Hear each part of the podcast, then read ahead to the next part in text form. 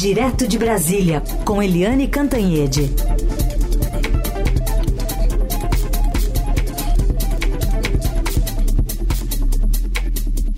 Oi, Eliane, bom dia.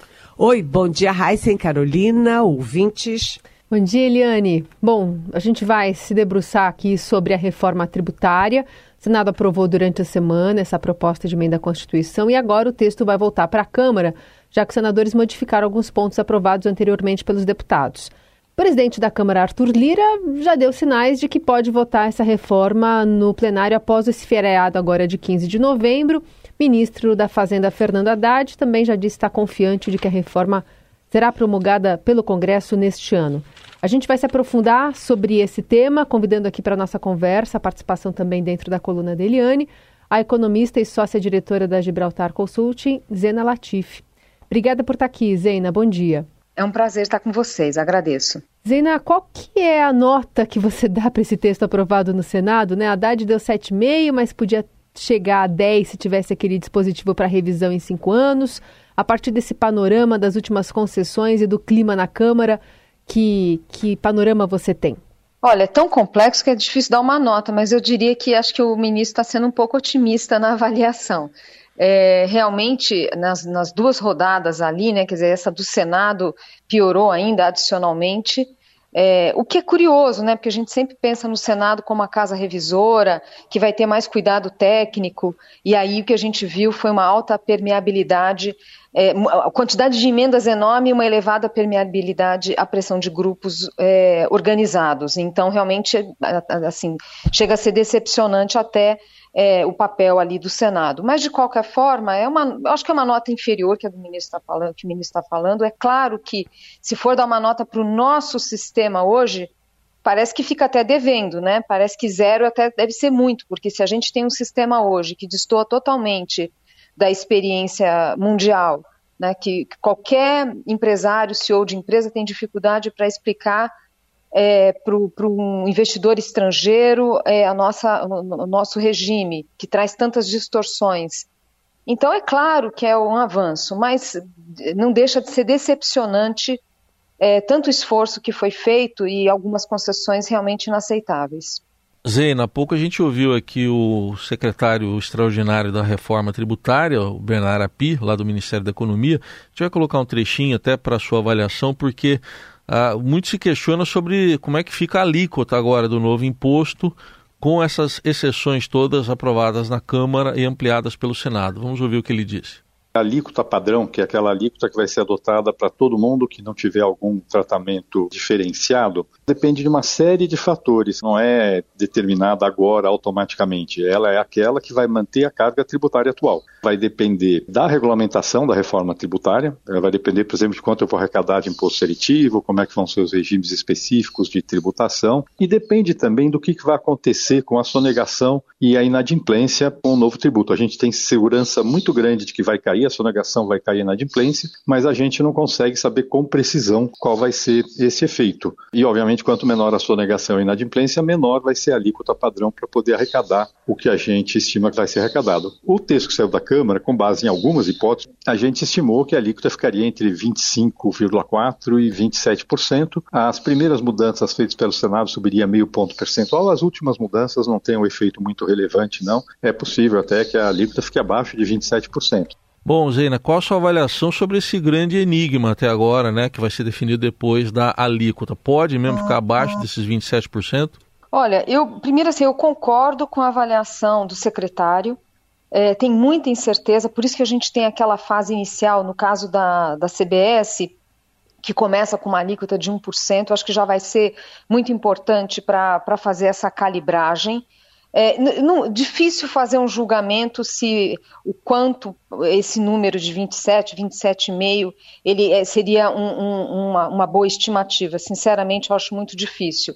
Mas é importante se colocar o seguinte: o regime, quer dizer, o, essa tributação, esse modelo de tributação ou de, de impostos indiretos, isso é, sem, é, é repassado ao consumidor. Então, somos nós que pagamos, né? As empresas, elas são apenas quem está fazendo o recolhimento. Então já vai para o consumidor de qualquer forma. Hoje a gente já deve ter uma carga, a gente já tem uma carga muito elevada. Né? É, então, essa realidade ela não muda, não está se falando aqui em esforço fiscal para reduzir carga tributária, essa é uma outra agenda. Então, do ponto de vista de carga tributária, vai ficar na mesma. Né?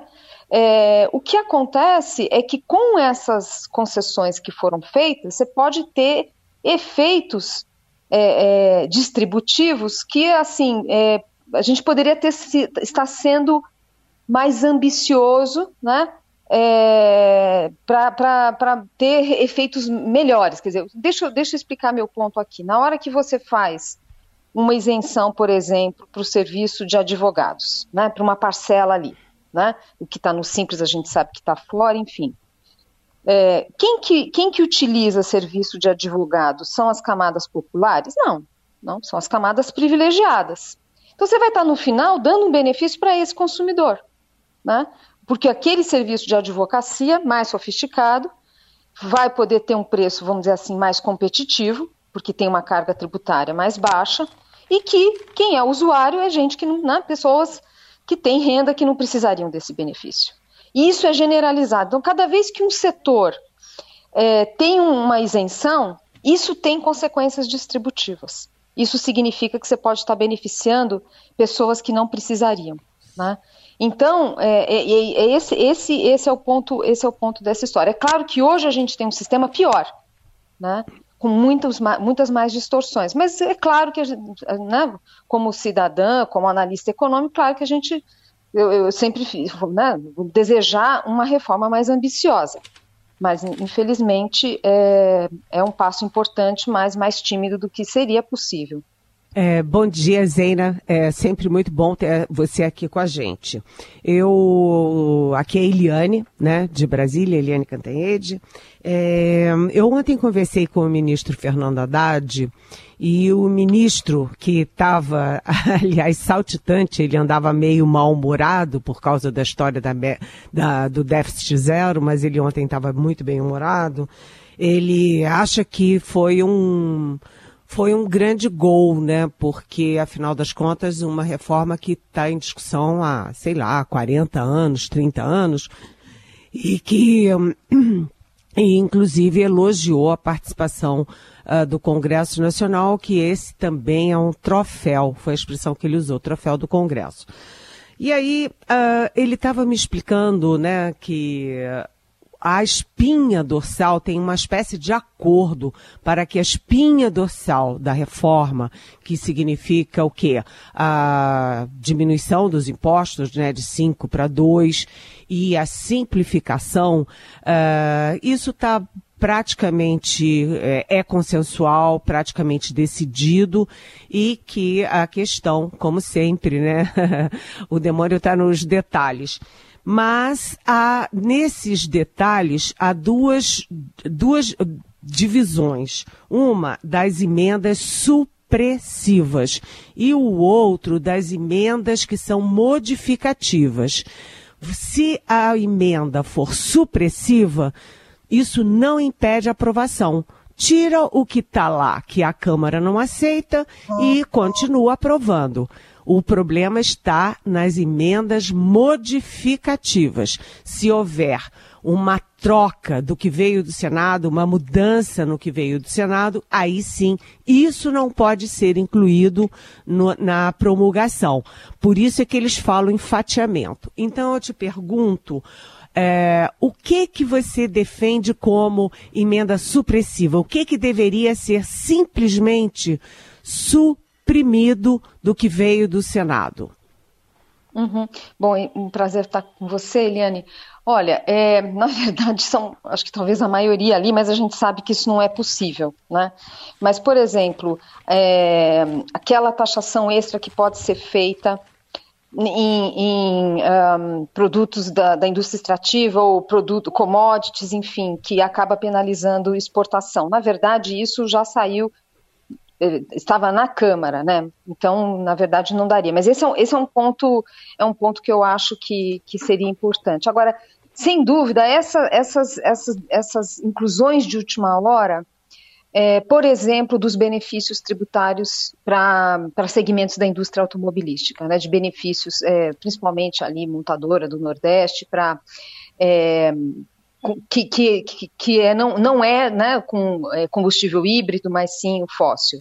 Então, são exemplos aí é, de medidas que eu acho que tinham que ser tiradas, fora os benefícios que foram criados de última hora. Olha, o fato de ter essa sinalização na, na Câmara, ou essa possibilidade na Câmara, claro que é um alento. Isso é um alento. Né? Agora, realmente fica essa surpresa do Senado ter colocado tantos itens ali por fora. Né? Então, sim, é um alento. Eu acho que nessa ideia também da espinha dorsal ser preservada, claro, isso é, assim, seria o mínimo, né? Também é, essa espinha dorsal da, da, cobrança no destino, da não cumulatividade. Agora, é claro que tem um trabalho na regulamentação, né? Principalmente na questão da não cumulatividade, porque esse é o espírito do IVA né? Você conseguir ter o crédito tributário. Então, é, esse mecanismo tem que ser muito bem cuidado, até porque, como próprio disse o secretário, a gente é um país marcado por muitas fraudes, né? Nota fria, pessoas que vão utilizar, vão é, tentar é, ter o desconto ali com despesas de uso pessoal que vão tentar colocar como se fosse das suas empresas.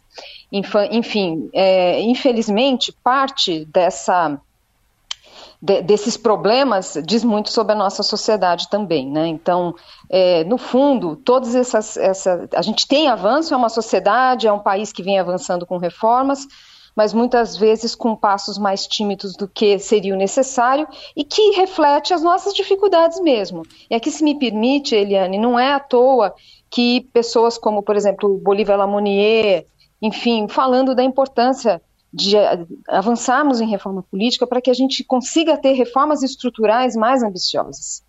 E a outra questão é a regulamentação do lobby. Né? Então, quando a gente fala de um Congresso que é permeável a pressões, claro que a gente também a gente está falando de lobby e que precisaria à luz do sol essas negociações. É, Zeina, é, do outro lado, existe também, é, como o ministro me falou, da, as emendas modificativas. E um exemplo que ele citou, que certamente é, pode ter, deve ter uh, modificações, é o sistema ali, a, a, o conselho, que era o comitê federativo e que virou o conselho do fundo dos recursos lá do, do desenvolvimento regional, porque o norte e o Nordeste ficaram de um lado, Sul uh, Sudeste ficaram de outro. Enfim, uh, você imagina algum tipo de mudança uh, na distribuição dos fundos do, do, dos impostos estaduais? Do ah, possivelmente, viu? Porque a gente está vendo é, muita, muita reclamação dos estados do Sul é, sim, acredito que aí ainda tem, não, não é um debate que já que está redondo. A gente viu as manifestações, então certamente vai ter modificação, penso. Muito bem. A gente ouviu aqui no Jornal Dourado economista e consultora econômica Zena Latif conversando desse panorama da semana, do que deve vir e das concessões que foram feitas e da conversa que terá agora essa PEC lá no Congresso via Câmara. Zena, obrigada pela participação mais uma vez. Um bom dia para você. Eu que agradeço. Bom dia a todos. Bom dia, muito obrigada, Zeina. Da análise política direto de Brasília com Eliane Cantanhede, agora para falar da guerra Israel-Hamas, mais precisamente, Eliane, dessa saída finalmente de brasileiros, mas que ainda não aconteceu. Eles estão ali na fronteira de Rafah, do lado palestino, com o Sinai do lado egípcio, aguardando a autorização para passagem para o outro lado. E há pouco também chegou uma notícia é, de que houve um bombardeio na região de um hospital, maior de Gaza, o Hospital Al-Shifa, né? A Reuters mostrando imagens aí de, de corpos, inclusive na região. Mas será que os brasileiros agora finalmente acaba esse drama, Eliane? Pois é, é tudo indica que sim. Né? O, o nosso chanceler Mauro Vieira uh, tinha anunciado, só para lembrar, né? Tinha anunciado que os brasileiros sairiam na quarta-feira. Veio quarta-feira, nada aconteceu. E aí ontem o Mauro Vieira falou pela quarta vez com o chanceler de Israel, Eli Cohen, e ontem quem anunciou não foi o Mauro Vieira, foi o próprio Eli Cohen que os 34 brasileiros estariam na lista de saída de hoje hoje, sexta-feira, e a expectativa toda é essa. É, deu um probleminha, né? O segundo embaixador brasileiro uh, em Israel, em Tel Aviv, que é o Fred Maia, meu amigo, é, ele estava informando que deu um probleminha na última hora, porque em vez de 34 brasileiros, 34 nomes, só tinha 33.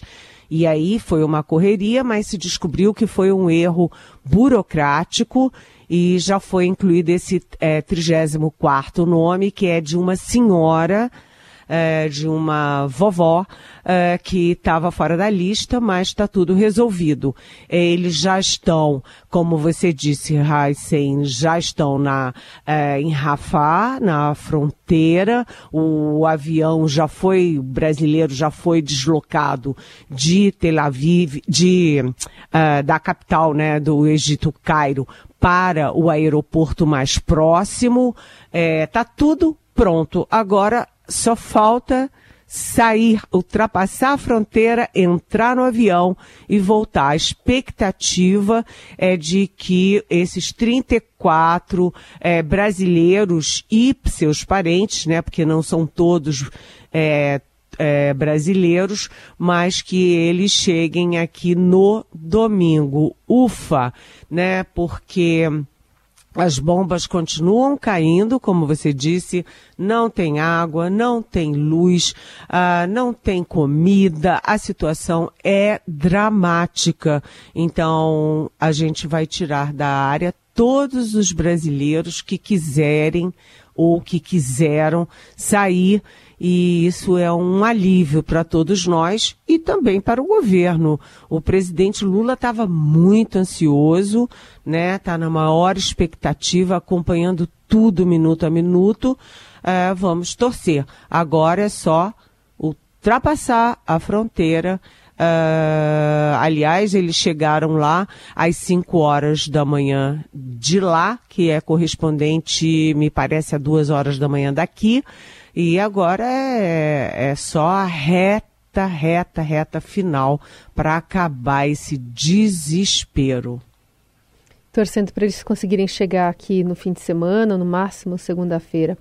Mas acontece, Iriane, que ainda no meio dessa história delicada da saída dos brasileiros que a gente acompanhou ao longo dos últimos dias, o Brasil está subindo o tom contra Israel e ontem o assessor internacional do presidente Lula, Celso Amorim, falou em genocídio em Gaza. Vamos ouvir um trechinho. I reiterate Brazil's condemnation of the terrorist attacks against the Israeli people and the taking of hostages. However, such barbaric acts Eu reitero a condenação brasileira dos ataques terroristas contra o povo israelense e a tomada de reféns, porém esses atos bárbaros não justificam o uso de força indiscriminada contra civis. A morte de centenas de crianças é chocante, a palavra genocídio inevitavelmente vem à mente. The deaths of thousands of children is shocking. The word genocide inevitably comes to mind. Bom, e aí, Eliane, que, que é. situação, é, né?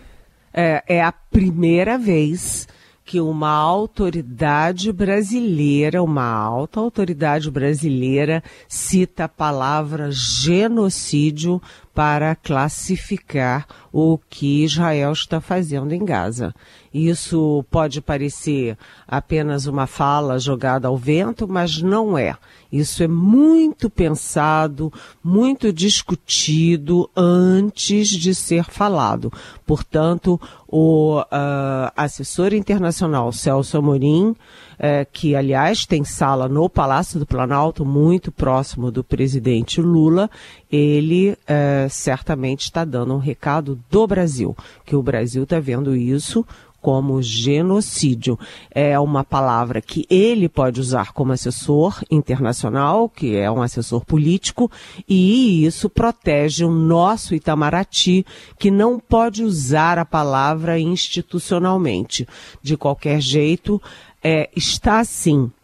O Brasil, que aliás é a minha coluna de hoje, é, no Estadão, é, o Brasil está subindo o tom contra Israel. E por quê? Primeiro, pela demora na liberação dos 34 brasileiros. Afinal das contas, é um número pequeno né, que não impactaria o, o número total de saídas é, e o próprio Eli Cohen, o chanceler, já tinha se comprometido com o nosso chanceler, que anunciou publicamente, então ficou parecendo pirraça de Israel.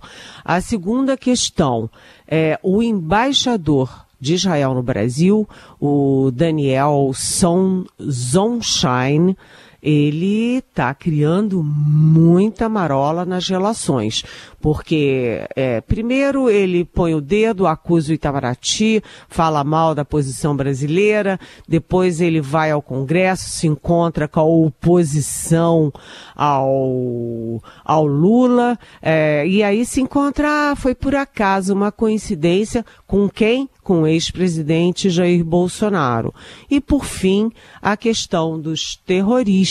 A Polícia Federal é, prendeu já duas, dois ou três uh, brasileiros que são aí apontados como, enfim, uh, cooptados pelo Hezbollah para fazer ataques contra sinagogas e até contra a embaixada uh, de Israel em Brasília.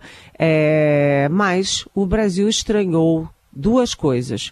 Primeiro, estranhou que logo depois das prisões né, a Mossad de Israel, que é a agência de inteligência de Israel, tenha já é, enfim, ficado com os louros, que a Mossad é que descobriu, que a Mossad é que, é, enfim, e, sabe, é, tomando partido e se metendo. Ontem, o ministro da Justiça, Flávio Dino, é, no Twitter, foi muito duro dizendo o seguinte, que nenhuma autoridade estrangeira tem uh, que se meter uh, ou antecipar resultado de uma investigação da Polícia Federal do Brasil.